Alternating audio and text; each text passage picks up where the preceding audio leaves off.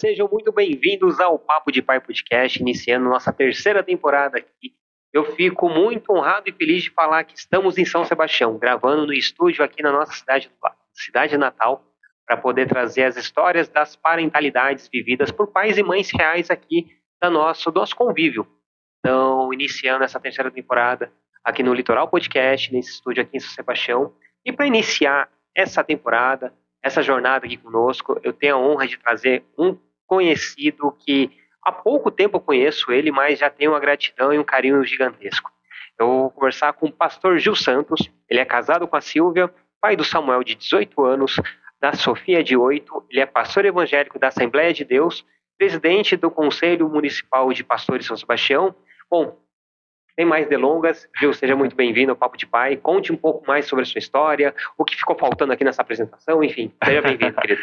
Giltinho, primeiramente é uma alegria, é um prazer poder estar aqui no canal e é, falando sobre a paternidade e também poder, de alguma forma, contar um pouco da minha história, trocar um pouco de experiência, aprender e dialogar. Isso é muito bom. Eu que agradeço pelo convite, lisonjeado. Obrigado. Ah, eu que fico feliz de você ter aceito.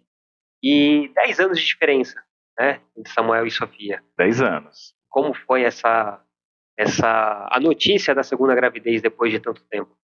É um intervalo grande de tempo e realmente, é, apesar de ser um intervalo grande de tempo, veio de forma inesperada também. Então, é, é, foi o presente que chegou e depois de 10 anos você perde um pouco ali da, do aspecto inicial de um filho, né? Aquela experiência é, da criança, já chegou uma adolescência. Quando a Sossô nasceu, é, o Samuel já tinha 10 anos, né? Então já estava totalmente independente. E agora voltar aquelas mesmas experiências é, no primeiro momento e agora. No segundo momento, que maravilha, uhum. coisa muito bom. E a Sossô, ela veio para dominar meu coração. eu, eu, eu, falo mais ou menos igual, igual a você. A minha caçola Helena tem quatro anos, né? E ela é realmente um ponto que faltava na nossa vida. É o, a questão, no meu caso, três meninos uhum. e ela é a caçulinha. E a dinâmica é totalmente diferente. Eu vejo o quanto ela não sei se por ser caçula ou o fato de ser menina, uhum. mas é muito mais ligeira, muito mais independente, mas também tem todo o carinho, carisma uhum. diferenciado em uhum. comparação aos irmãos. É. Você sentiu isso também? Senti isso. É, há quem diga que a, a, menina ela é mais apegada ao pai. Tem toda essa, essa história que se conta, mas realmente uh, o, o, eu acredito até sobre o, sobre o aspecto do homem e mulher, né?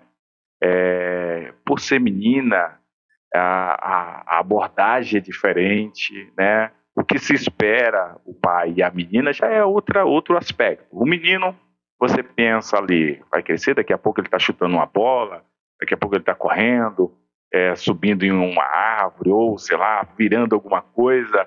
Você vai por esse aspecto é, do homem, né? A menina, você já percebe que tem um trabalho diferente. As palavras, o gestual dela, né? Então isso acaba trazendo para o pai, é o que eu acredito, um senso de proteção a mais, sei lá, um, um cuidado a mais.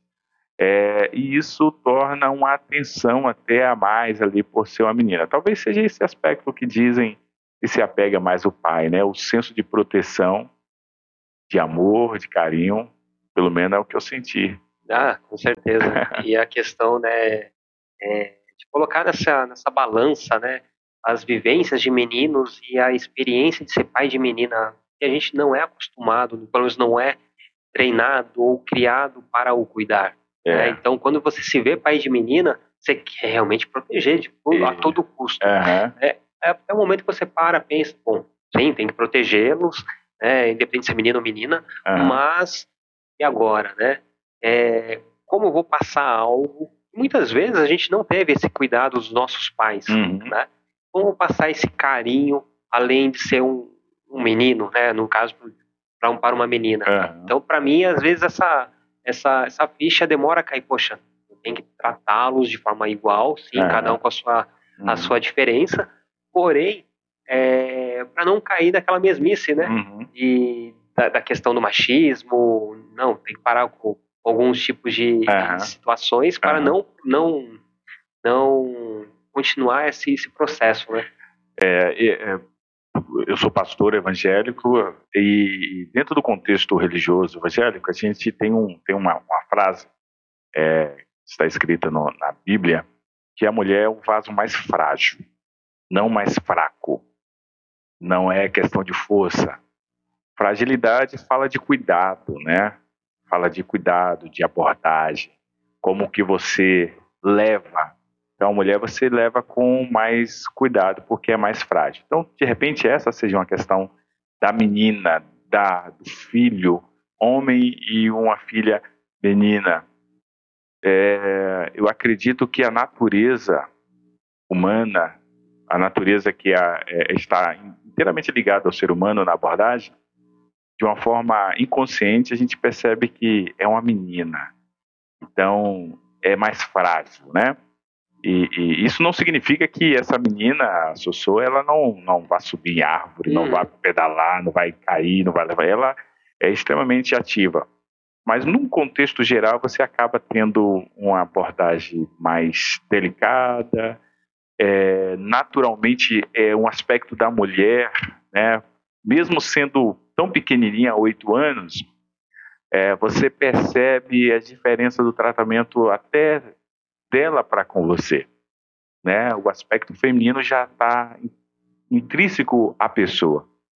E esse aspecto feminino é, do tratamento, da abordagem, isso acaba cativando o pai de uma forma especial. de uma forma especial. E ela, é, e aí os pais que estão nos acompanhando sabem muito bem.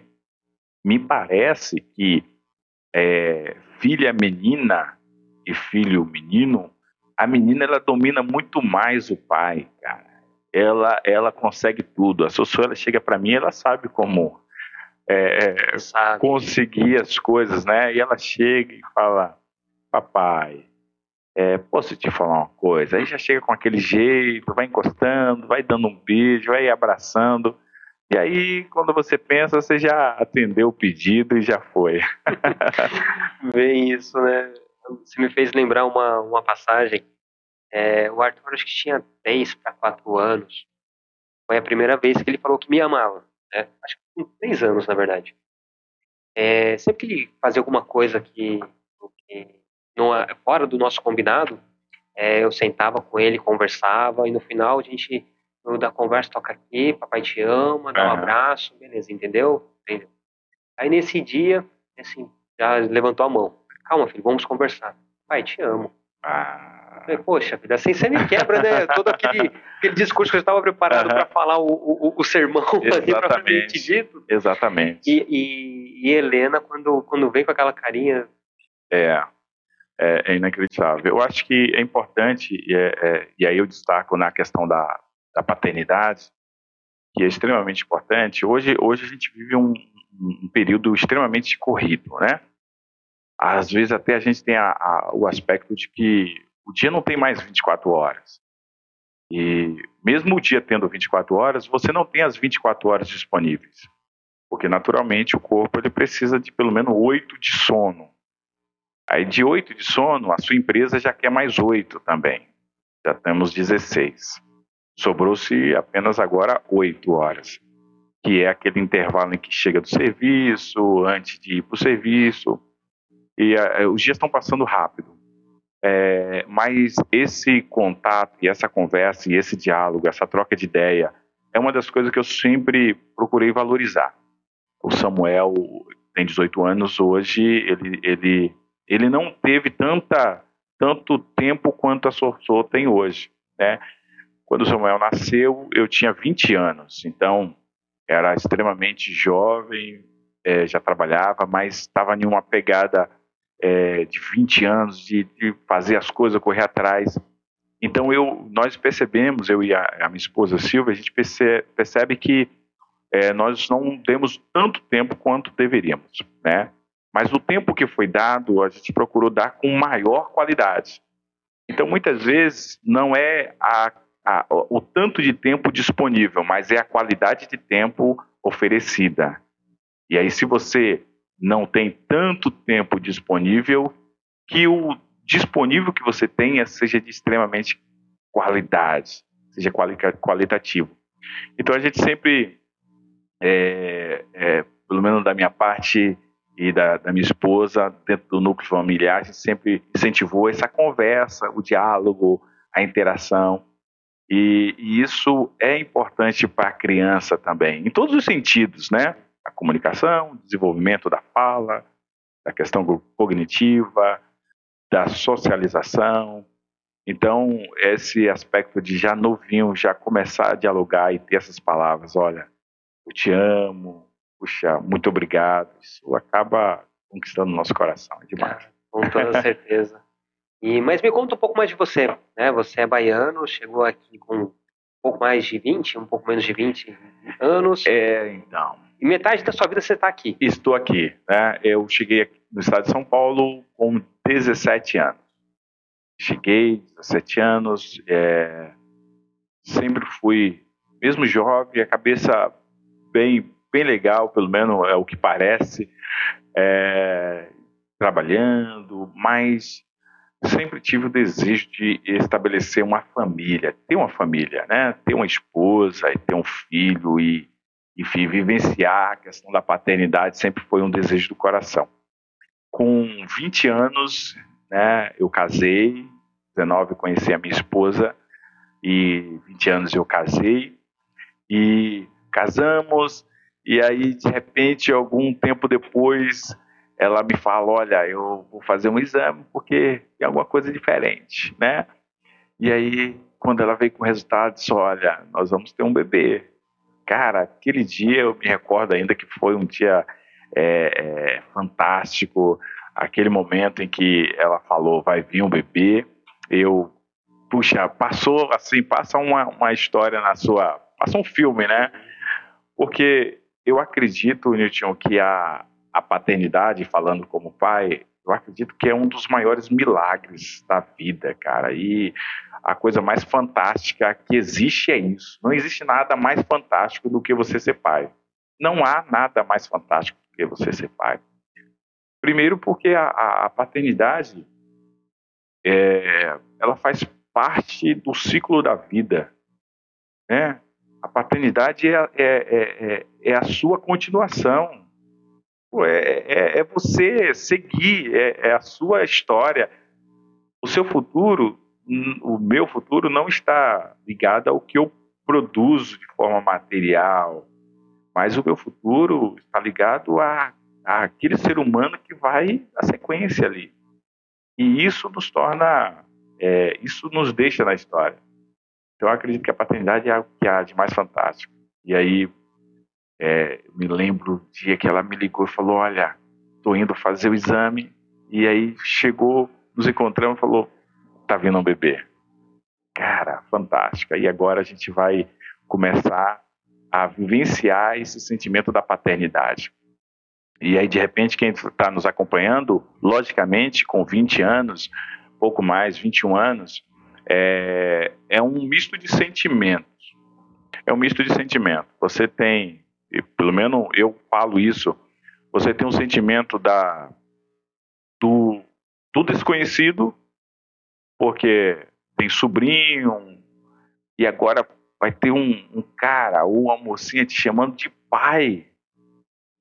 Aí, como que é isso? Como que vai ser? Existe o sentimento da responsabilidade. Caramba, será que eu estou preparado para isso? Será que eu vou dar conta? Né? Esse será, é o maior medo, né? né? Pô, será que eu vou dar conta? E, e outro detalhe, é, será que eu vou, estar tá no, no, no nível para que eu possa trazer para ele orgulho? E a gente. E então um misto de sentimento. E aí passamos, nos organizamos, e aí fomos fazer, foi até um, uma situação interessante, fomos fazer a, a ultrassom, todo esse, esse processo né, de, de roupinha, de, de kit de, do quarto, como que vai ser, será que vai ser menina? E aí já começa ticar os nomes, pensar em várias coisas. E foi um momento extremamente fantástico. Massa. E isso tudo com 20 anos? Isso tudo com 20 anos. 20 anos. Minha esposa com 19 anos, nós casamos com 20, então Samuel nasceu aí, eu tinha 21, a minha esposa 20 anos. Extremamente é, é, é, jovem, até as pessoas olhavam assim, como? E, e é, tão novinhos assim, tem um filho, né? E era um desejo também, é, Nilton, é, de ter um filho logo ou de forma ainda jovem, porque tem um aspecto de você curtir o seu filho, né?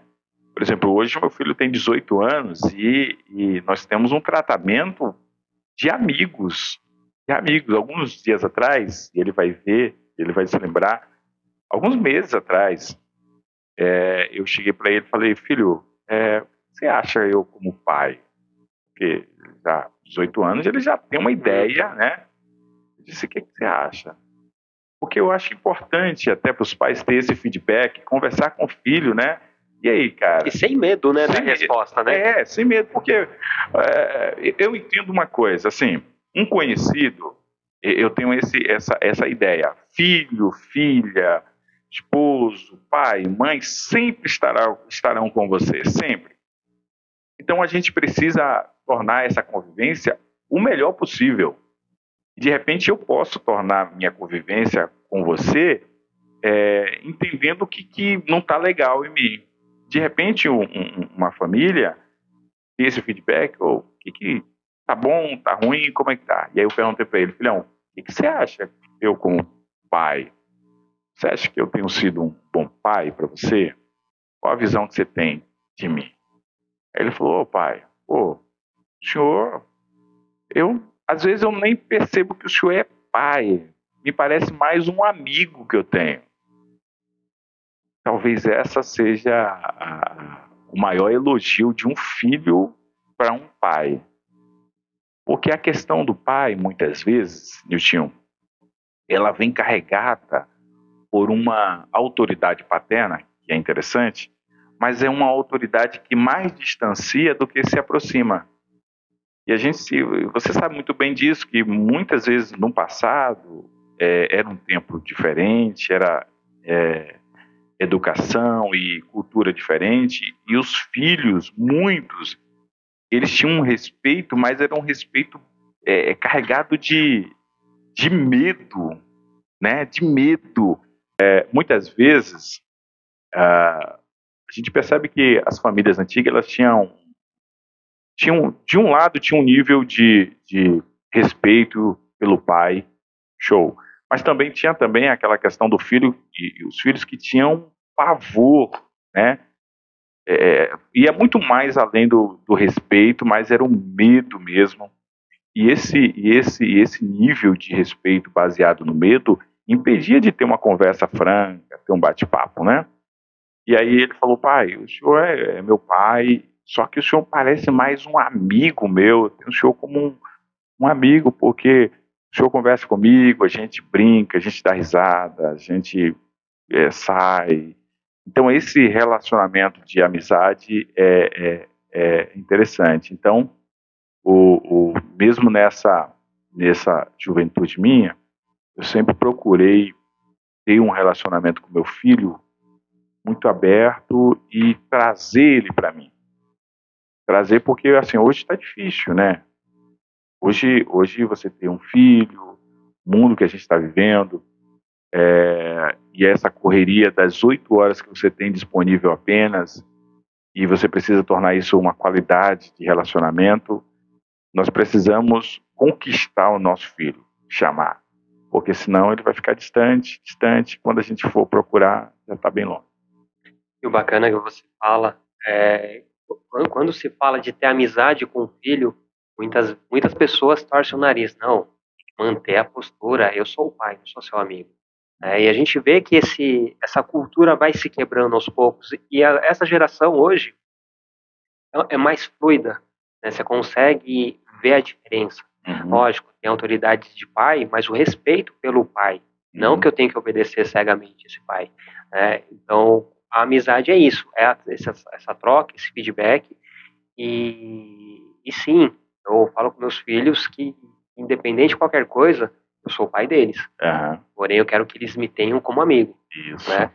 Lógico, o respeito, não na base do medo, mas respeito uhum. pelo amor, pelo uhum. carinho, pela, pela, pela, amizade, né? Pela amizade. Quanto, quantos amigos que a gente teve pela vida e tivemos esse respeito porque gostávamos, da, ou gostamos, gostamos da, dessa amizade, uhum. de ter essa pessoa perto da gente, né? Uhum. Então, automaticamente, quando a gente transfere, ou pelo menos coloca essa figura paterna com a, como, amigo do, do, filho, é muito mais louvável, tem um é. brilho muito mais é, é presente ou latente, né? Porque você consegue juntar o útil ao agradável, né? Juntar o útil ao agradável. Eu acredito piamente nisso. É, é, a, quando, quando o pai. Isso, claro que isso, isso, isso precisa partir do pai. Isso nós estamos falando da paternidade. O pai precisa entender, e é o que eu entendo, que eu acho, que eu acredito. Primeiro, eu preciso, eu preciso ser para o meu filho, eu preciso causar orgulho para o meu filho. Então, no primeiro momento lá, quando eu, eu recebi a notícia, estávamos convivendo aquilo, e, e, você faz aquela análise de vida. É, eu, eu sempre pensei nisso, eu preciso ser orgulho para o meu filho. Seu orgulho não está implícito no que você vai adquirir, não é isso. É o, é o caráter paterno. É o caráter paterno. É o filho ter um pai e ele ouvir de outras pessoas que o pai, ó, é, é bacana, é, é tem caráter, é, ouvir esse, ter esse, esse, esse, esse retorno. Diante disso, eu, é, essa amizade também, eu acredito que o vínculo, é, a gente se aproxima de pessoas que, que são agradáveis, né? A, a, vida, o ser humano é um ser social. Ele, ele, ele, ele precisa se socializar e ele vai se socializar em ambiente que ele se sinta bem. E ambiente que ele se sinta bem é ambiente que ele é acolhido, e ambiente que potencializa nele o que ele tem de melhor. Então, eu não, eu, eu sempre procurei valorizar os, o, o, meu filho Samuel Assossô, destacando o que ele tinha de legal. Olha, muito bom, bacana, excelente, maravilhoso. Fez aquele desenho lá na escola, os primeiros desenhos. Você não entende o que é, que é aquilo, cara, que, que bacana, muito bom olha, esse foi o primeiro, o segundo vai ser excelente. Você vai potencializando e vai dando feedback, vai falando, e você vai se tornando para aquela criança, nossa, aquele cara, aquele cara que é acolhedor, não é nem o pai, é, o, é, o, é aquele ser humano. Se ele pensar em todos os 8 bilhões de pessoas no mundo e falar assim, quem é, potencializa em mim o meu melhor? Puxa, meu pai, né? como nós estamos falando de pai, mas claro, a mãe, o meu pai. Se ele pensar quem é, elogia sobre os, aquilo que me dá elogio do que eu fiz, o meu pai. As pessoas, quem que está aberto a uma conversa, o meu pai.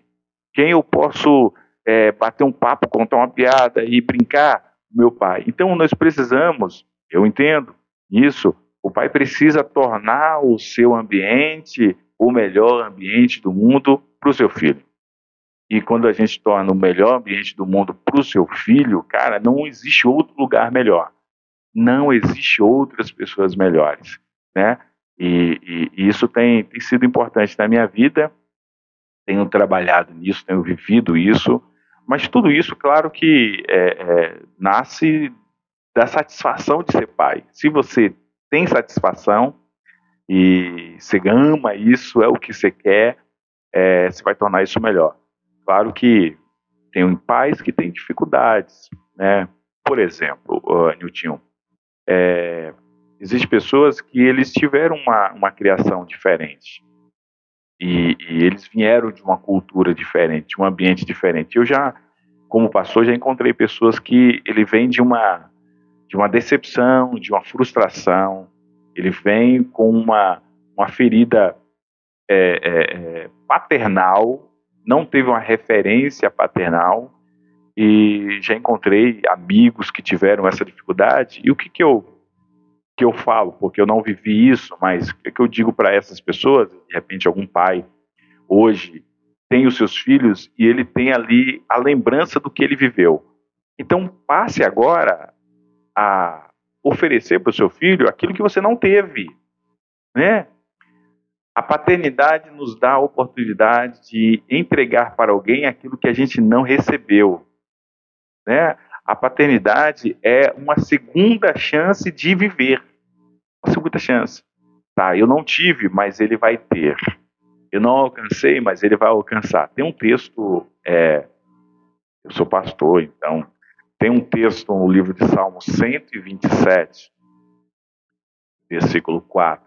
Diz que os filhos são como flecha na mão do valente. A, a, a paternidade é para valentes. É para valentes. Quando você é pai pela primeira vez, você tem as duas, as duas opções de enfrentar de verdade ou puxar, retroceder. Infelizmente, alguns, e é muito triste, deixam de vivenciar a paternidade, abandonam o filho, por N situações que não, não vem ao caso. Mas a paternidade é um ato de valentia. Ato de valentia porque você vai agora ser um defensor de faca no dente para tudo que vier, em todos, e seja o tamanho que for da dificuldade. E aí esse texto diz que os filhos são como flecha na mão do valente. Porque o pai é um valente e ele, fazer, ele vai fazer de tudo para que esse filho vá mais além. Mais além até da onde ele esteve. Se for necessário, ele enfrenta qualquer circunstância para que essa flecha chamada filho vá em direção ao alvo. Então esse, eu tenho essa ideia de, da paternidade, que é a coisa mais fantástica que tem. E aí claro, tem algumas é, recomendações e ações que eu acho importante para o pai é, tornar a vida desse filho e um ambiente especial. Incrível, já, já valeu o episódio, só essa, essa passagem aí. E tava, a gente estava conversando com as crianças hoje no carro a respeito. A Helena estava contando um, um caos, um coleguinha da, da sala dela, e a gente falou assim para ela: Mas como você ficou sabendo disso? Ela assim, ah, porque a criança contou pra gente, tá? Então, era algo de errado que essa criança estava fazendo, é. né? Ou algo de escondido, né? Era vendo o celular, uma coisa assim. Aí falei para eles, aproveitando então, tá, os quatro, ó, é o seguinte, uh, se algum dia vocês fizerem alguma coisa de forma escondida, né? Porque em algum momento vocês vão fazer algo que a gente falou para não fazer e vocês vão fazer, se der ruim, se alguém se machucar, se quebrar alguma coisa, conta pra mim, conta pra mamãe. Ah, é o Arthur, né? Mas você vai brigar? Falei, se vocês fizeram algo de errado, a gente vai brigar, mas acima de tudo a gente vai conversar e ver a melhor solução para que isso que de errado vocês estão fazendo. Uhum. Aí nisso o Arthur falou uma coisa que ele, quando era menor, ele fazia, a Helena já falou, ah, eu também já fiz. Começou a delação é premiada isso. Né? É, eles se sentirem acolhidos a ponto de falar e deu ruim, uhum. né? E não que a gente faça as coisas visando que isso aconteça no futuro. Uhum. Mas se acontecer algo no futuro, é, bati o carro, sei lá, qualquer outra coisa, uhum. preciso ligar pro meu pai. Uhum. Dependente de, de, do sermão que vai ouvir. Uhum. Mas preciso conversar com meu pai. Uhum. Né? Preciso conversar com minha mãe. Porque é justamente esse ambiente acolhedor que a gente está preparando desde sempre uhum. para que lá na frente eles sintam confortável e não tente esconder, uhum. ou pelo menos não tenham vergonha, ou não seja tabu conversar algumas coisas com a gente, uhum. por medo, né, ou sei lá o que. Porque essa, essa liberdade, esse carinho, essa, essa estrada a gente está pavimentando hoje. É, é justamente para que seja fluido dos dois lados, tanto da, da gente para eles e eles, deles para a gente, né? Uhum. Então essa conversa hoje vai ao encontro que você está tá falando aqui com a gente. Exatamente isso. Eu, eu, eu, eu entendo perfeitamente e compreendo é, a paternidade e é, o, o pai ele precisa causar, criar esse ambiente de segurança. O ambiente de segurança é que aqui eu posso falar do que está rolando, o que está acontecendo, eu posso falar com meu pai. Até justamente para resolver os problemas, porque o filho é, vai ter um momento que ele vai ter uma situação que ele não vai conseguir resolver. E aí, justamente, eu volto atrás. bom, eu preciso resolver isso. Quem, com quem eu posso contar? Ele não pode é, é ter o primeiro nome como o vizinho, o amigo, o conhecido. O primeiro nome tem que ser o pai, tem que ser a mãe. E como que isso, como que eu crio isso? Como que eu torno esse ambiente favorável a mim? É justamente é, é, criando um ambiente de confiança. Não, fala para mim aqui que a gente resolve. Claro que existem vários outros fatores. É, vai ter momentos na, na paternidade que você precisa, eu entendo assim, ser um pouco mais sério, mais duro no aspecto da sua colocação. Olha, isso aqui eu não abro mão, né? É, Existem limites, porque eu, eu entendo, Nilton, entendo o seguinte: a criança, e aí é, é, a criança, ela, ela tem o seu aspecto de desenvolvimento. E o desenvolvimento, como qualquer ser, ele vai, ele vai testando os limites. Ele vai testando os limites. Ele vai testando os limites até onde ele pode ir. E, e o pai, ele precisa definir onde é o limite, onde é perigoso, né? Aquele filme do Rei Leão, né? Que ele levanta e fala, olha, tudo aqui é seu, mas aquele lugar, uhum. né? Então tudo é seu, filho, mas ali esse é o limite de segurança. E quando ele chegar lá, ele vai se lembrar da, da voz do, pai, da orientação. Olha, esse é o limite de segurança. E se ele está no limite de segurança, ele tem um ambiente favorável em que ele possa discutir, trocar ideia, ele vai falar. Teve um pai que falou algo interessante para mim, que o filho queria conhecer uma balada. Ele queria saber como que é. Ai, meus, meus amigos estão indo na balada. E, e, o pai é religioso. Talvez algumas pessoas vão se escandalizar com isso. Mas o pai é religioso. E o filho queria saber como que é. Os amigos falam tudo. Aí o pai falou: Olha, eu vou contigo. Eu vou contigo, eu te levo lá. Ele poderia falar: Vai, filho, né? Enfim, mas como ele queria que o filho é, conhecesse e ele queria causar um ambiente seguro, não sei, talvez essa forma não funcione para outros, mas para ele funcionou. Ele falou: Eu vou contigo, filho. Onde você quer ir? Ah, eu quero ir em tal lugar. Então eu vou. E eles foram.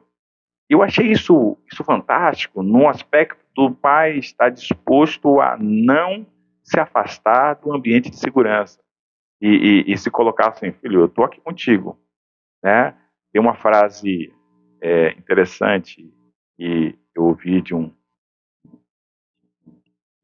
um pensador sobre a paternidade, ele falando que é, o pai diz para o filho, olha filho, eu não vou estar na sua caminhada nem te empurrando, não vou te empurrar para você ir, porque eu não posso é, tomar uma decisão por você. Eu não posso escolher por você. Não posso ficar te empurrando.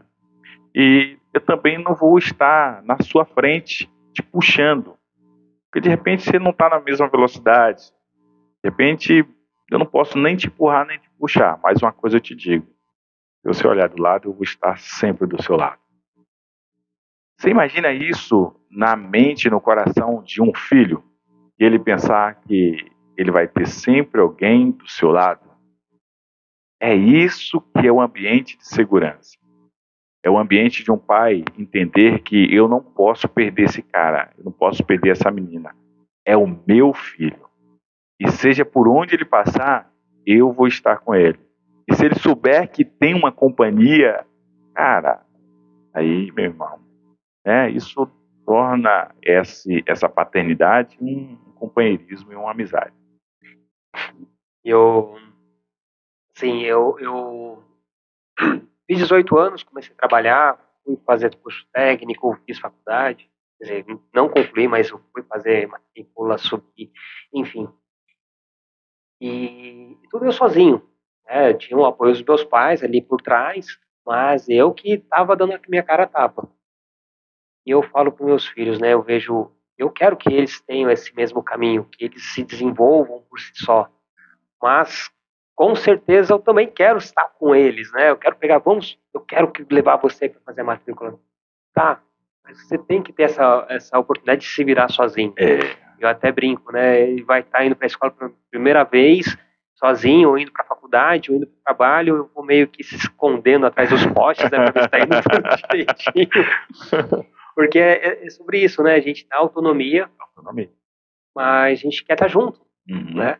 E ao olhar para o lado, você vai, vai encontrar, é. né? Você vai me ver junto. É. Né? Não te empurrando nem te puxando, mas sim vou estar junto, te é. acompanhando na sua jornada, independente de qual, qual jornada seja. Né? É, é, é, há um tempo atrás, e, por exemplo, meu filho Samuel, ele, ele, aí ele começa, o menino, 16, 17 anos, ali ele já começa a pensar é, em, em ganhar um dinheirinho por si próprio, ter aquela coisa, e aí ele vai começando a falar sobre as possibilidades, e, e, e eu falei, filho, olha, é, eu, você não, bom, eu não, você precisa ter o seu caminho, você precisa entender qual que é a, qual que é a sua pegada, né, é, ver o que, que você gosta, o que, que te, poxa, você acha interessante, procure alguma coisa é, que te satisfaça em fazer, em trabalhar, não importa o que for, se você se sente bem, se se, se torna um profissional da, dessa área, se você se torna uma referência naquilo que você ama, você vai ter sucesso, né? Então, e não importa o que, que você vai escolher, orientação eu vou te dando, mas você precisa se apaixonar por algo, por algo, por algo que você vai viver, vai conviver, vai fazer. E o que você escolher, a gente vai estar sempre te apoiando. Isso é importante para o filho, né? Eu acho importante. Claro que a gente tem o desejo que o filho trilhe os mesmos caminhos, mas nem sempre é assim, né? É um outro ser humano e naturalmente a vida prepara para cada um uma caminhada. O que importa é que a gente está lá sempre torcendo para que seja feliz, seja realizado no que faz, né? Isso é o importante, que ele, ele possa ter a, a oportunidade de desenvolver sua vida. Logicamente que esse ambiente de segurança, a gente como pai vai tentar minimizar um pouco o sofrimento, que é uma dificuldade ou outra, vai estar sempre ali, hora e outra do lado. Mas eles precisam ter essa autonomia, né? Autonomia de caminhar, de viver a sua vida, de desfrutar. Claro que ao longo do tempo, hoje a paternidade está um pouco melhor no aspecto de comunicação, é, de aproximação, é, talvez até para alguns a condição de vida é, melhorou, enfim, há uma possibilidade de você estar mais próximo. O filho pode estar do outro lado do mundo. Você hoje pela tecnologia você tem um feedback na hora, instantaneamente, ver como é que está. Antigamente você tinha dificuldade de se comunicar se estivesse distante. Então tudo hoje trouxe um, um, uma condição boa para você se aproximar de quem você ama que são os nossos filhos. Né?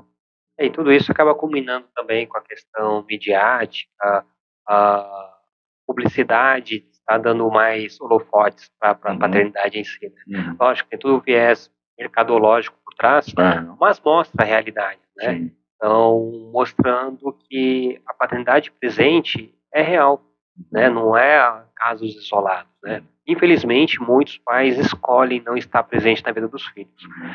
Mas existe uma crescente de pais que querem, que fazem questão de estar junto. Né? É, eu, eu até destaco, Nichion, é, a questão, é, o, o, pai, o pai tem esse aspecto do provedor do lar, né? Se você olha lá no período medieval, os homens da caverna ali, né, aquela coisa, o pai saía para caçar e, a, e a, a mulher ficava ali, né, naquele ambiente.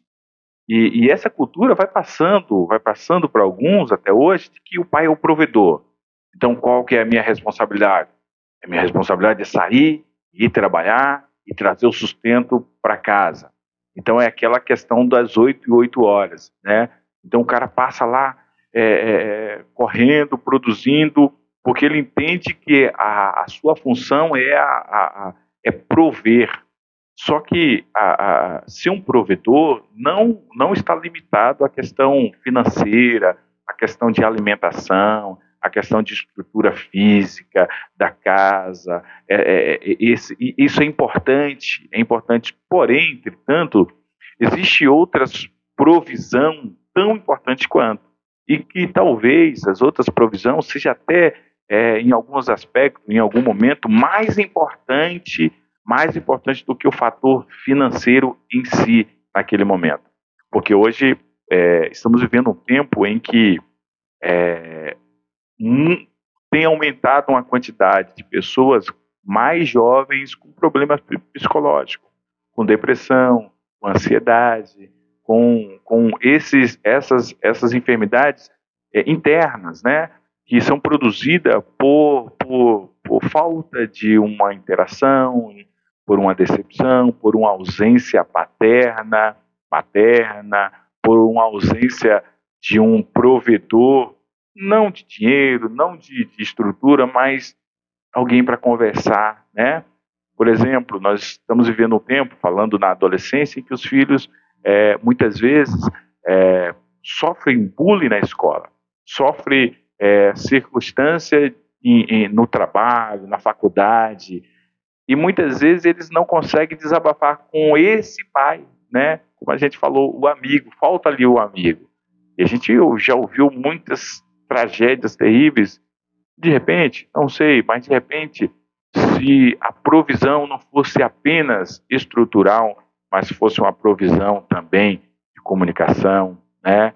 Às vezes nós estamos preocupados em oferecer para o nosso filho um quarto é, de 50 metros quadrados, mas o que seria muito mais importante do que esse quarto de 50 metros quadrados, com todos os recursos tecnológicos, um colchão é, inflável é, no meio da sala e um potinho de pipoca e um filme. Não precisava nem ser um, um, uma por assinatura, mas talvez lá atrás, se tivesse um, um, um DVD né, assistindo o filme, alguns problemas seriam resolvidos, né? Então a provisão, eu entendo que a provisão, ela não está limitada e talvez os pais que vão nos acompanhar tenha é, se atente para isso, né?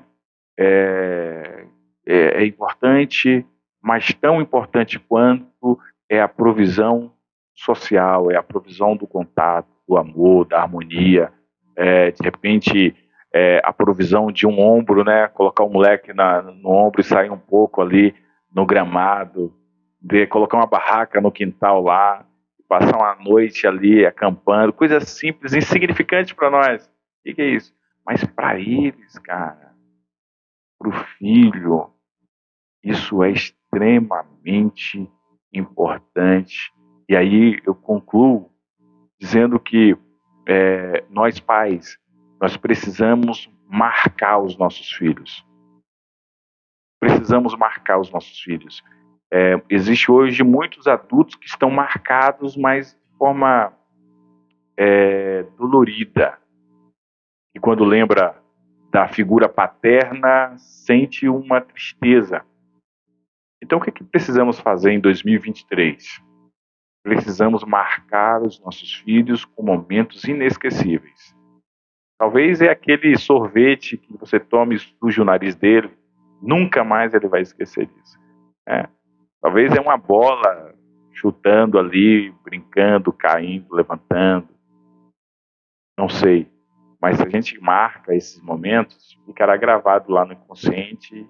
E esses momentos talvez seja o melhor antidepressivo, não só para eles, mas para nós. Isso, isso é fato, né? Essas recordações, essas lembranças, essas marcações ao decorrer do tempo, né? E provavelmente não vão lembrar do, do sabor do sorvete, mas vai lembrar da sensação que teve ao tomar esse sorvete com o pai. Exatamente. Não vão lembrar o filme que estava assistindo naquela sessão da tarde, mas vai lembrar da sensação que teve ao ver o pai sentado ali no assistindo o filme junto. É. Né? E isso aí vai, vai ser eterno. Vai ser eterno. E aí você sabe o que acontece, o, o Cristian, a responsabilidade paterna, é, a paternidade, aí, claro, existe uma responsabilidade, né? É, o nosso, nós estamos formando é uma, é uma cadeia é uma cadeia de produção, uma cadeia de produção. Eu fui produzido, tá? Eu, eu sou uma eu sou uma, uma, uma produção e eu entendo e, e foi nos dado a capacidade cognitiva da gente pensar, né? Nós pensar e, pô, eu tenho, eu tenho a capacidade de, de pensar e melhorar minha vida. Então, eu vou melhorar a, a, a minha relação com meu filho. E aí eu vou fazer, vou marcar isso. Marcar. É, com a minha filha agora, a gente está programando e ela, ela quer fazer o piquenique, né? Para mim, para nós, talvez seja algo, mas ela quer. Então nós vamos fazer o piquenique. Vamos em um lugar, colocar ali, isso vai ficar marcado. naturalmente, ela, quando chegar aos, à, à, idade adulta, que vai lembrar desse colchão, desse sorvete, desse piquenique, ela também vai marcar no meu neto, na minha neta. Então, naturalmente, nós estamos em uma cadeia de transformação é, é, é, geracional que vai ser extremamente diferente, né? Eu estou causando no meu ambiente um, um ambiente mais harmonioso, dando tempo a pessoas que são importantes, e esse ensinamento vai ser transferido para outras gerações. Né? Então, eu acho que essa, essa questão da, da paternidade, eu acho que a paternidade é marcações. Marcar. A gente não consegue definir o futuro dos filhos, mas a gente pode marcar alguns pontos importantes que vai tornar o caráter, vai tornar a postura e o comportamento deles nesse caminho aí. Bom, a gente conversou bastante, né? Você falou bastante do Samuel e Sofia, né? Desses últimos oito anos, né? É, você falou da sua final da adolescência, começo da vida adulta, a questão do Samuel, a vinda, essa amizade construída, esse relacionamento entre pai e filho, e você e Sofia. Ah, e aí já, já, já pega pesado, né? A Sossô, eh, você tem um, eu tenho um casal, então eu me sinto extremamente completo em tudo. É, depois que a Sossô chegou, parece que tem uma sensação de, assim, o mundo vai o que for, eu estou completo aqui e vou caminhando. E aí você vive para os seus filhos ali, claro, é, é, amando-os e aproveitando todos os períodos. Ela, ela é especial e o fator de ser menina, né? Você vai e, e, dentro disso, acho que o segundo filho, o terceiro filho e assim vai, causa para nós, nos dá novamente a oportunidade, a oportunidade de melhorar, né? Sabe, é, é, é, tive o Samuel, agora vem a Sossô, puxa, foi legal, agora eu posso melhorar ainda mais, eu posso corrigir algumas coisas, né? E claro que, que a primeira paternidade com Samuel teve vários erros, logicamente, teve coisas que, opa, não foi legal, vamos melhorar. E aí me associou, você tem a oportunidade. Por isso que eu acho que a paternidade é a oportunidade de nós nos tornarmos melhores. E num sentido geral, eu tinha é, essa questão do, do, filho que é cuidado do, pelo pai, na realidade é o pai que é cuidado pelo filho. Eu acho que um, um filho, no aspecto paterno, eles cuidam, eles não imaginam o quanto eles cuidam de nós. Eu conheci pessoas que por exemplo, o relacionamento. O filho, ele, eu conheci muitos relacionamentos que antes do filho, eles viviam de forma conturbada. Viviam de forma porque aí entra o fator do relacionamento, dois, um homem uma mulher, duas histórias, dois objetivos que se fundem, precisam se ligar para caminhar junto, unir os mesmos propósitos, tá? E o filho é a, é a materialidade do amor de duas pessoas. No contexto religioso, quando o, o, contexto religioso fala que a união entre dois homens é tornar uma só carne. E essa uma só carne, ela se evidencia, se torna prática ali no filho. Ali está os dois objetivos em um, os dois projetos em um. Então o filho, ele vem para cuidar de nós. O filho, no geral, ele vem para cuidar. Talvez alguns pais não entenderam isso, mas o filho vem para cuidar do relacionamento, vem para cuidar do psicológico dos pais, vem para alinhar. Quando o Samuel chegou, me deu uma alinhada. Quando a Sossô chegou, aí decolou mesmo, que agora é, é, o, o caminho traz para nós é, um filho, o objetivo de um filho traz equilíbrio para o pai. Equilíbrio. Quantos pais não era totalmente desequilibrado? depois que chegou o filho, parece que o filho colocou o pai na linha, né? Então, no geral, a pessoa veio para melhorar aquilo que já estava legal. E hoje ela tem oito anos, ela é extremamente inteligente, ela faz balé, faz teatro. E outro fator interessante é não perca a oportunidade é, de levar na escola, de buscar na escola. Claro que não vai dar para todo dia intercalar com a esposa, mas esses momentos é extremamente importante.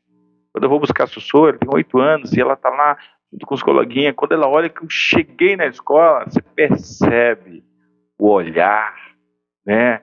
Que o pai chegou e aí no caminho ali de casa para casa, como é que foi? Aí ela vai contando o que, que aconteceu, o que, que fez, qual foi a lição, o, teve é, educação física, não teve, foi bacana e teve tal coisa. Teve uma, é, teve uma situação interessante que uma vez é, aí a professora mandou um bilhetinho e falou: Olha, a Sofia hoje conversou bastante. Ela, ela não puxou o pai, o pai não gosta de conversar, né? Conversou bastante. E aí, quando cheguei em casa, eu falei: Sussu, você acredita que chegou um bilhetinho da professora? Ela já sabia. Aí eu percebi que ela ficou ali paralisada. Disse, mas Sussu, chegou um bilhetinho falando que você conversou demais na escola. Aí eu percebi que ela estava querendo chorar, porque ela, no contexto dela, ela acabou me decepcionando, né? Aí eu puxei ela, dei um abraço nela, sentou lado, disse: Então, mas você acha que pode conversar muito? Aí ela pediu desculpa: Não, não pode, pai. É que tinha uma coleguinha, coisa e tal, deu um argumenta, é, argumentou, né? Contra-argumentou. Tá, mas é, não pode ficar conversando, né? Nos momentos que está liberado, conversa, as outras não. Então, ela tem tomado o meu coração, ela ocupa aí, é, nesse momento quando eu estou com ela, ela, ela domina, hoje está dominando aí a, a, a, a, situação, é a, é a chefa, né? A Sossô é demais. É o contraponto, né? É o contraponto. É a menina. É, e, e, essa mudança, né, esse olhar da paternidade em si, né? A gente vê o, o movimento de mundo, né, trazendo essa, essa realidade dos pais presentes. Você, como pastor, você enxerga que dentro da igreja também está tendo essa, esse olhar mais acolhedor, né? Não a ponto, sim, pela, pela sua fala, já percebo que, que a, os membros da sua igreja têm esse carinho também. Mas, de forma geral, você vê que esse movimento dentro da igreja também está, está mudando, né? um olhar mais, mais justo, mais presente, mais amoroso afetuoso não apenas só o respeito em si pronto? É, tem, tem sim, mas é, é, é, a gente precisa entender é, que nós, aí a faixa de 35 a 45, eu, eu acredito que nós estamos passando um período é, de transição de geração.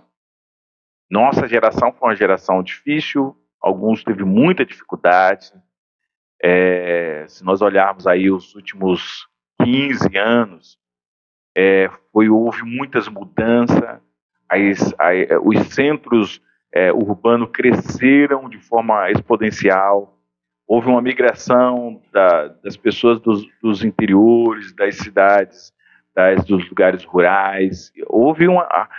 O mundo é outro, a comunicação é outra, a tecnologia é outra.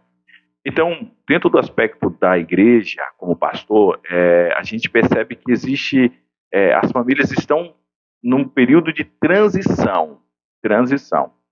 Então, é, para alguns, esse aspecto de, do companheirismo com o filho, com a filha, ainda é novo, ainda é novo. E aí entra um outro fator, Nilton, é, a gente percebe que muitos pais, eles ainda não se acostumaram a ter esse feedback, essa conversa. E se nós olharmos, assim, no aspecto geral, falta um pouco, não se vê muitas orientação quanto a isso. Pelo contrário, o aspecto comercial, ele ele está é, assumindo a paternidade dos filhos. A tecnologia, hoje você põe o... O que, que acontece? O pai chega no serviço e ele quer ficar ali relaxando, ele entrega o celular para o filho, ou o filho já tem um celular. Chega do, da escola, ele vai para o quarto e ali ele fica. Então, hoje, a paternidade, em alguns casos, ela ela está sendo mantida pelo TikTok, pelo YouTube. E aí entra um outro fator extremamente perigoso, que é a informação que não é filtrada pelo pai.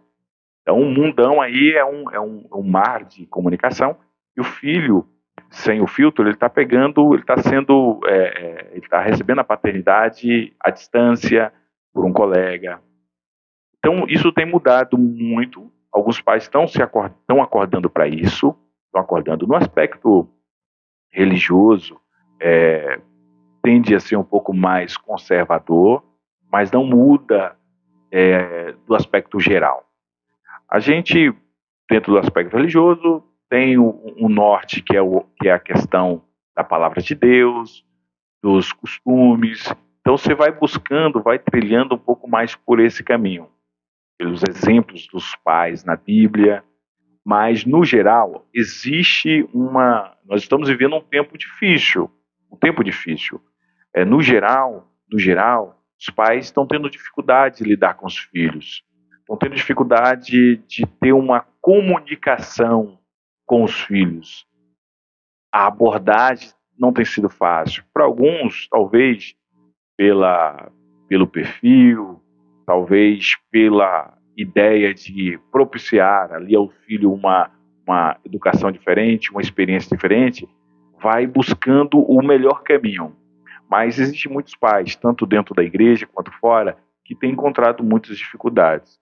E aí são é, canais como esse, que fala sobre a paternidade, sobre as dificuldades, que são importantes para os pais terem um, uma ideia do que pode ser feito, né? Do que está dando certo. E o que deu certo no meu, no meu aspecto, talvez, e eu acredito isso, que o aspecto da fé, da religião me ajudou bastante, né? é, é, no tratamento com meu filho, que aí me trouxe a ideia de que eu preciso ser um pai presente. Eu preciso ser um pai é, é que dê suporte presencial e não à distância. A gente está vivendo um período do EAD, né? Educação à distância. E o EAD não pode é, entrar na educação familiar. A educação familiar não pode ser um EAD de um pai para um filho, né? Porque esse pai que tem uma educação à distância, ele não imagina os momentos fantásticos que está perdendo. E aí, hoje o meu filho Samuel tem 18 anos. Mas eu me recordo que foi há alguns dias atrás, dentro da minha mente, que ele estava no berço ainda, cara. Né? Hoje a só tem oito. E aí eu me torno agora um pouco melhor porque eu aproveito um pouco mais ela. Então, sim, tem uma, tem uma dificuldade ainda, no geral. Eu, particularmente, a minha fé e, e, a questão da palavra de Deus me ajudou muito na criação do meu filho, da minha filha. Isso tem sido o norte. Tem um texto na Bíblia que diz assim: ensina o menino no caminho que deve andar, pois quando ele se tornar velho, ou quando ele se tornar adulto, ou quando ele crescer, ele não se desviará dele. Então, a paternidade tem um papel importante na caminhada do filho. Eu acho que é, o fator religioso me ajudou, tem me ajudado, principalmente conduzir os meus filhos dentro do aspecto bíblico, dentro do conceito da, da fé em Deus, né, do respeito aos pais, é, do respeito ao próximo, do mandamento, que é amar a Deus sobre todas as coisas, e o próximo como a ti mesmo, o ensino da empatia do coleguinha. Né? Então, tudo isso tem sido muito importante na criação dos meus filhos. E querendo ou não, acaba sendo um aliado. Né? É, para quem está nos assistindo, às vezes não, não quer levar para o viés religioso uhum. né, a paternidade. Mas a partir do momento que você ensina valores com respeitar o próximo, a partir do momento que essa criança ou, ou futuro adulto tiver indo numa igreja, opa, mas isso vai de encontro que meu pai me ensinava uhum. lá atrás. É. Com outras palavras, uhum. mas é a mesma coisa. Né? Empatia, o respeito, o carinho. É, todo esse conjunto de ações, boas ações. Uhum. Né? Isso é, é, acaba sendo muito benéfico, muito uhum. bom se você olhar por caminhos paralelos, né? Uhum. Ou, ou, paralelos à religiosidade. Uhum. Né? Eu acredito sim que tem que ter algo superior que a gente tenha que acreditar. Sim. E se puder juntar as duas coisas, melhor ainda. Né? É importante. É, a, a, a base de uma sociedade e o que, o, que, o que baliza uma sociedade é a base de um cidadão, né? E eu acredito que a fé, a, a religião, a fé é importante para um, tornar um cidadão. Ele precisa ter fé, ele precisa acreditar em alguma coisa. É o meu ponto de vista. Sim. A fé é, a forma de trabalho, né, o que ele produz ali, o que ele, que ele faz, aquilo torna, torna o cidadão, né, a produção ali assim, da sociedade, o que ele produz para a sociedade. Então, a sua fé é o que eu produzo para a sociedade, o que eu faço, qual é o meu papel, qual é a minha importância, qual é o meu espaço. Isso torna uma pessoa um cidadão por completo. Então, e os preceitos bíblicos, é, é, independente da religião, dos dogmas, das práticas religiosas, mas os preceitos bíblicos eles são balizales, são balizales, são balizar, são, são baliza para uma sociedade é, é, eficiente no contexto de ética, de relacionamento, né, de amor ao próximo. Estamos falando sobre o aspecto é, é, da, da fé em Deus, naquilo que Deus traz para nós. Alguns têm uma nomenclatura diferente, mas aquilo que Deus ele é amor, então eu preciso amar o meu próximo como a mim mesmo. O cidadão que ama o próximo como a si mesmo é um cidadão de primeira qualidade, porque ele não vai fazer com você aquilo que ele não quer que faça com, com ele mesmo. Então cresce aí um jovem, um cidadão, dentro do aspecto e aí é, da fé e da palavra de Deus, um cidadão que é, ajuda, um cidadão que é companheiro, um cidadão que não faz o mal. Então estamos falando sobre o aspecto é, é, natura, né? E não sobre um aspecto pejorativo. Isso me ajudou muito, isso trouxe para minha casa, para o meu lar e para o crescimento dos meus filhos um ambiente é, de paz, de respeito, de tolerância, de amor. Isso tem sido balizares na minha casa, é a fé e a palavra de Deus. Né? E que massa. Dois pontos que eu queria fazer uma, uma abrir um parêntese o primeiro é em relação ao prover, né? Ah, às vezes vou sair para trabalhar e as crianças falam assim, ah, mas vai ter que trabalhar hoje de novo e não sei o quê.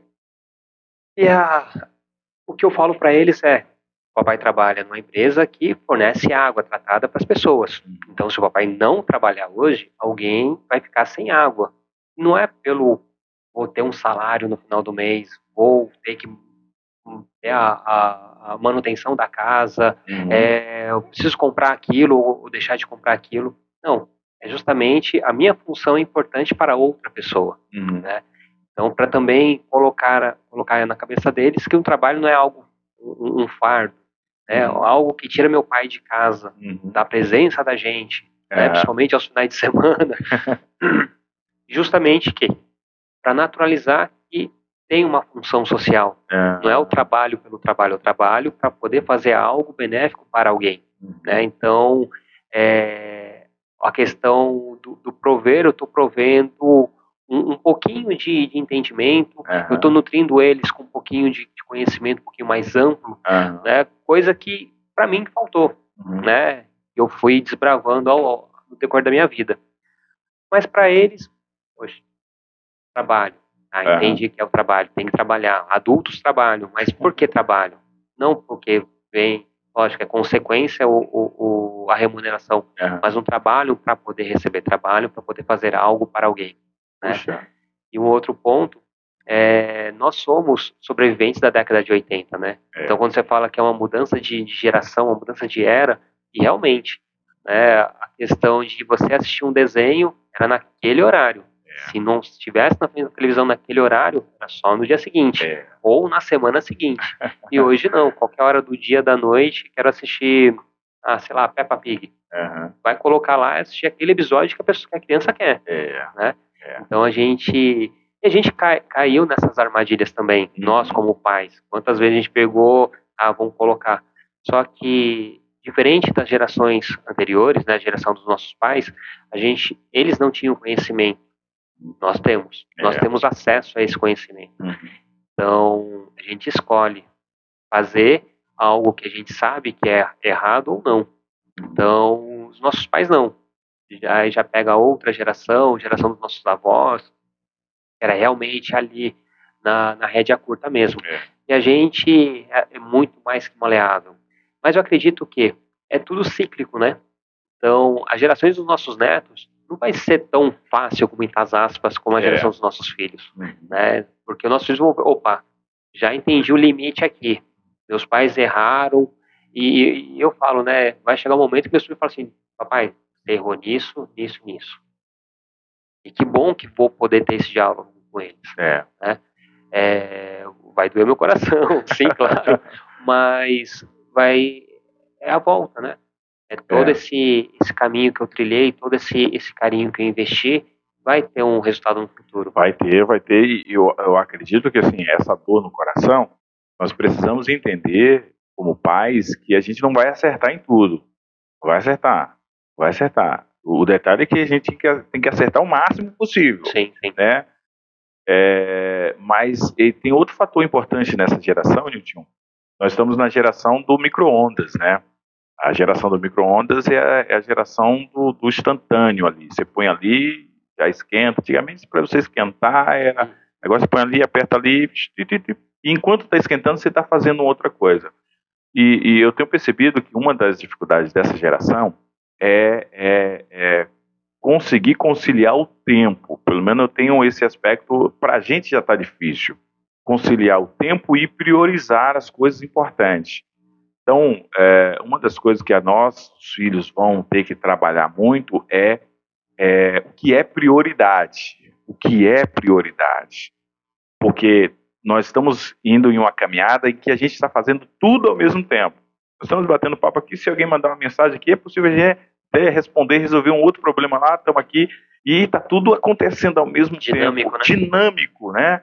Então, eu acredito que nós precisamos, como pai, é, é, trazer uma, uma, uma ideia para os filhos sobre, olha, o que é prioridade, o que é mais importante, o que é insubstituível, o que é inegociável. Filho, ó, isso aqui é importante, tá? E aí eu destaco uma das coisas importantes que tem sido é, é, substituído, que é esse contato, que é o feedback, que é o bate-papo, que é desligar o celular um pouco, que é ver o que está sendo feito na, na escola, o, o, desenho que o filho fez, o que ele achou legal, o que ele viu que é interessante, é, ó, mostrar para ele que a gente se importa também com o que ele pensa. E aí, se importando, é a cadeia de formação. Esse ser humano que nós é, marcamos ele, de que, olha, isso é importante.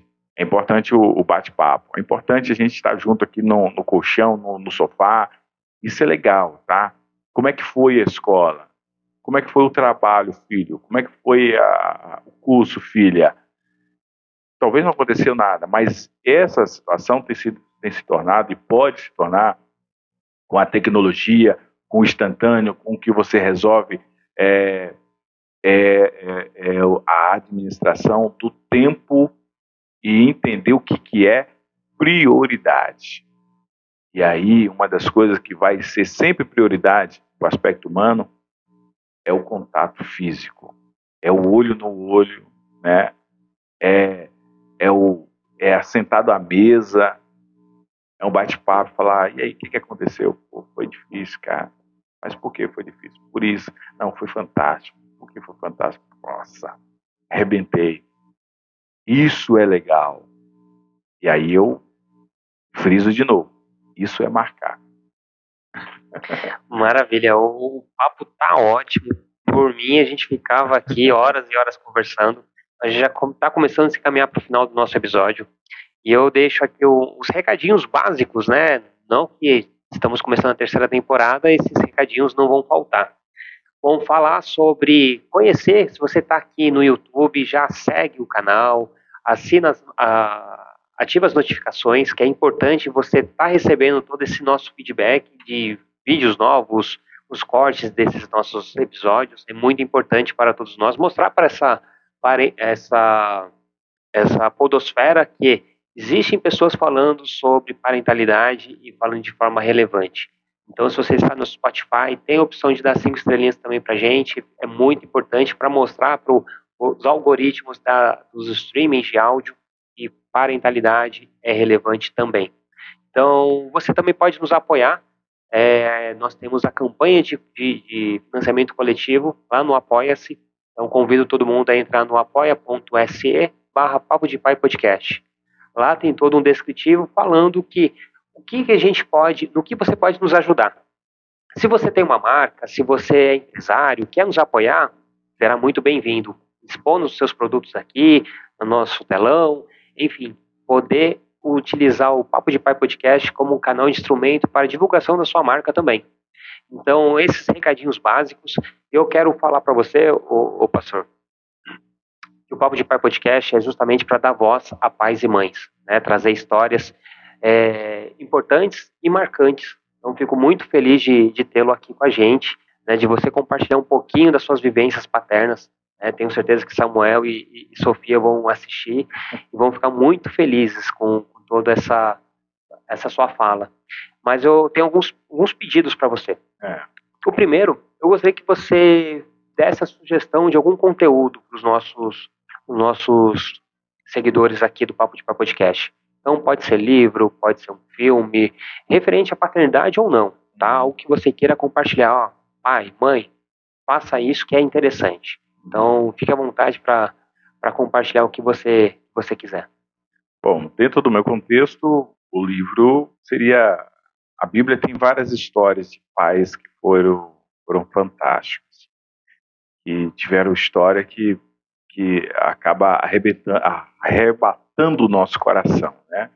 Poderíamos falar sobre vários, vários pais. Tem um pai chamado Jacó. É, a história de Jacó é uma história fantástica.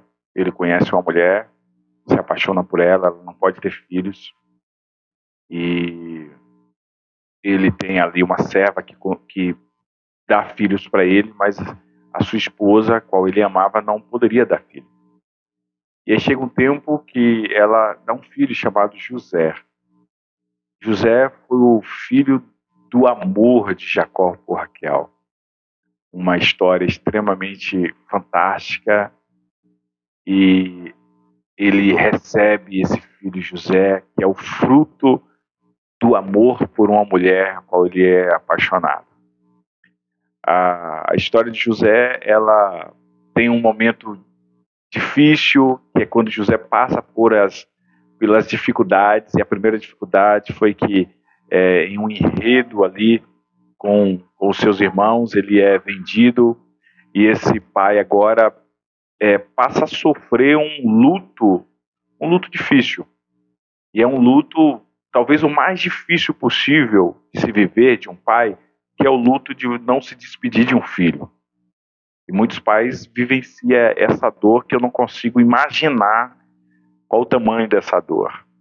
E a história narra que José ficou muito tempo para o seu pai como um morto, né? Porque não tinha notícia. E depois o enredo fala sobre José do Egito e que ele busca o seu pai e essa história fantástica do encontro de José com seu pai.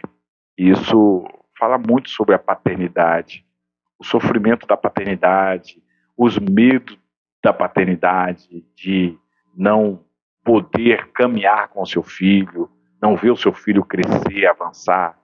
Muitas vezes é, a paternidade, talvez, e aí eu falo como pastor, alguns pais vivenciam um luto é, com o filho vivo, que é o luto de não poder abraçar, de não poder ter o feedback, por de situações, de não poder ter essa interação, esse contato, e aí acaba sendo um luto vivo, e talvez isso seja uma grande dor, é, e como pai, eu, eu digo aí para os pais que, quem sabe, vivencia isso, é, que isso pode mudar, né? A gente, como, como pai, a gente entende.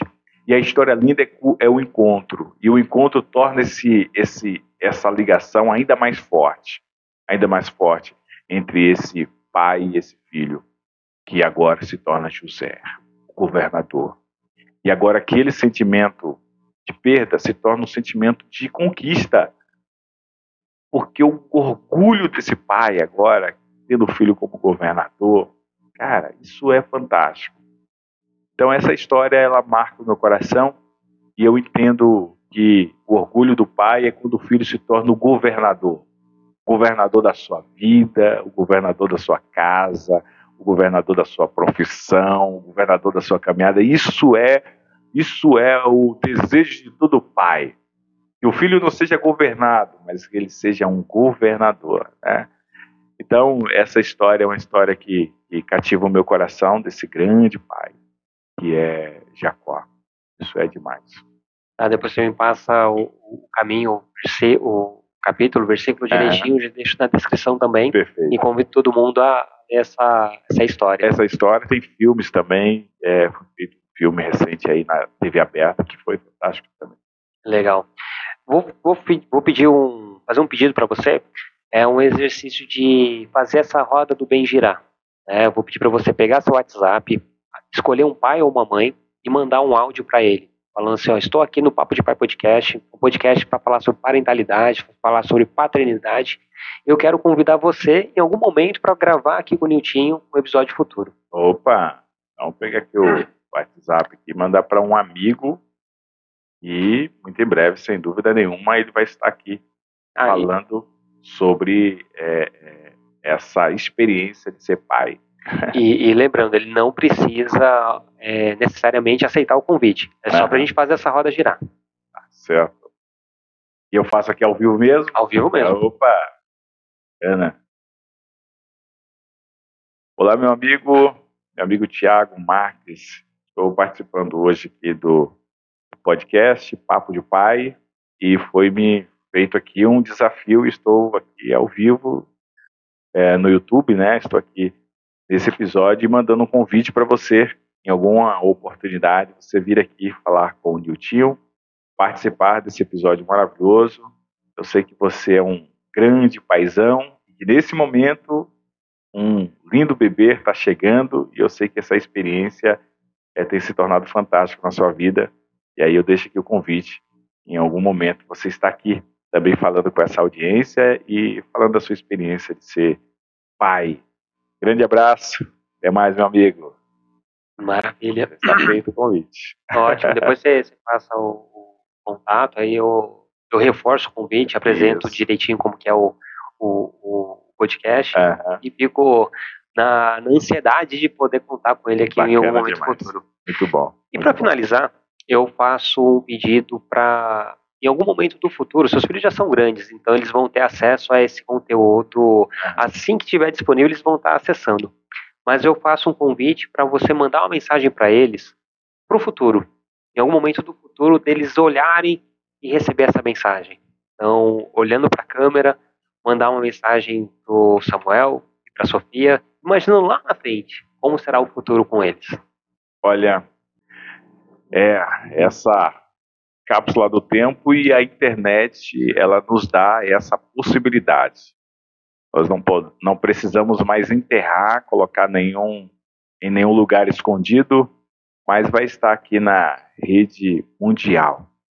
Filho Samuel e Sofia, vocês foram e são que há de mais precioso na minha vida. Não existe nada mais precioso do que vocês a Silvia, minha esposa, nós temos vocês como o nosso tesouro. E vocês vão estar vendo esse episódio e os anos vão passando. Eu imagino que chegará esse tempo em que vocês já estão com a vida consolidada em todos os aspectos. E o que me resta a dizer é que de tudo que aconteceu nas nossas vidas, a melhor coisa que eu tive foi ser pai. Vocês não imaginam o bem que vocês fizeram para mim. Então, neste momento, eu quero desejar aí que você continue sendo essa bênção, Samuel e Sofia, e entenda que em todos os momentos eu estou sempre ao lado para apoiar vocês em tudo que vocês precisarem. Um grande beijo e Deus abençoe vocês. É isso, né? Eu fico muito feliz. Essa cápsula do tempo com certeza vai reverberar muito na vida deles. E esse episódio é muito especial para mim. Fico muito feliz e honrado de você ter aceito o convite e, e iniciando essa terceira temporada aqui com, contigo. e é isso. Gratidão, meu querido. Tião, muito obrigado. Eu que agradeço a todos os seus seguidores aí é, que acompanharam. Eu me senti muito lisonjeado de estar aqui podendo falar. Nunca tive uma oportunidade de falar é, sobre essas experiências minhas e deixar aqui registrado essa mensagem para os meus filhos. Você acaba, é, com esse canal, você acaba tocando nos, no, na área mais, mais frágeis do homem mais forte que tiver que é os nossos filhos. Quero apenas deixar uma palavra aqui para os, os pais. É um desafio, mas é o melhor desafio do mundo. Que o seu filho seja uma flecha na mão do valente e que alcance uma distância ainda maior. Muito obrigado. Deus te abençoe. Maravilha. Só para finalizar, deixe seus arrobas, né? É, a igreja que você, você ministra, para convidar o pessoal a poder conhecê-lo melhor. Muito bem, é, nós não falamos muito a respeito da questão é, do ministério. Sou pastor da Assembleia de Deus Visionária, aqui na região é, de São Sebastião, pastor auxiliar. É, sempre estou ministrando nas igrejas sobre famílias, sobre filhos, sobre, é, sobre a fé. É, tenho o meu WhatsApp, tenho o meu Facebook, YouTube também. Só procurar lá, Gil Santos, você vai me achar. Instagram, PR Gil Santos, e no Facebook, Gil Santos. Vamos lá, e aí a gente bate um papo e estamos aí. E também ele é podcaster, né? fala do Café Corajoso. Temos um podcast também, que é o Café Corajoso. O Café Corajoso é, você pode encontrar no Facebook aí, coloca aí podcast Café Corajoso. É também um ambiente de trocas de ideia, e também falamos com pessoas extremamente interessantes. Então, na rede social, coloca lá PR Gil Santos ou no YouTube podcast Café Corajoso, tem bastante conteúdo lá. Vai ser um prazer receber vocês lá. Maravilha, Gil. Muito obrigado. Chique. Tamo junto, querido. Sucesso. Um abraço. Valeu. E até a próxima, gente. Até mais, pessoal. Até mais. Tchau, tchau.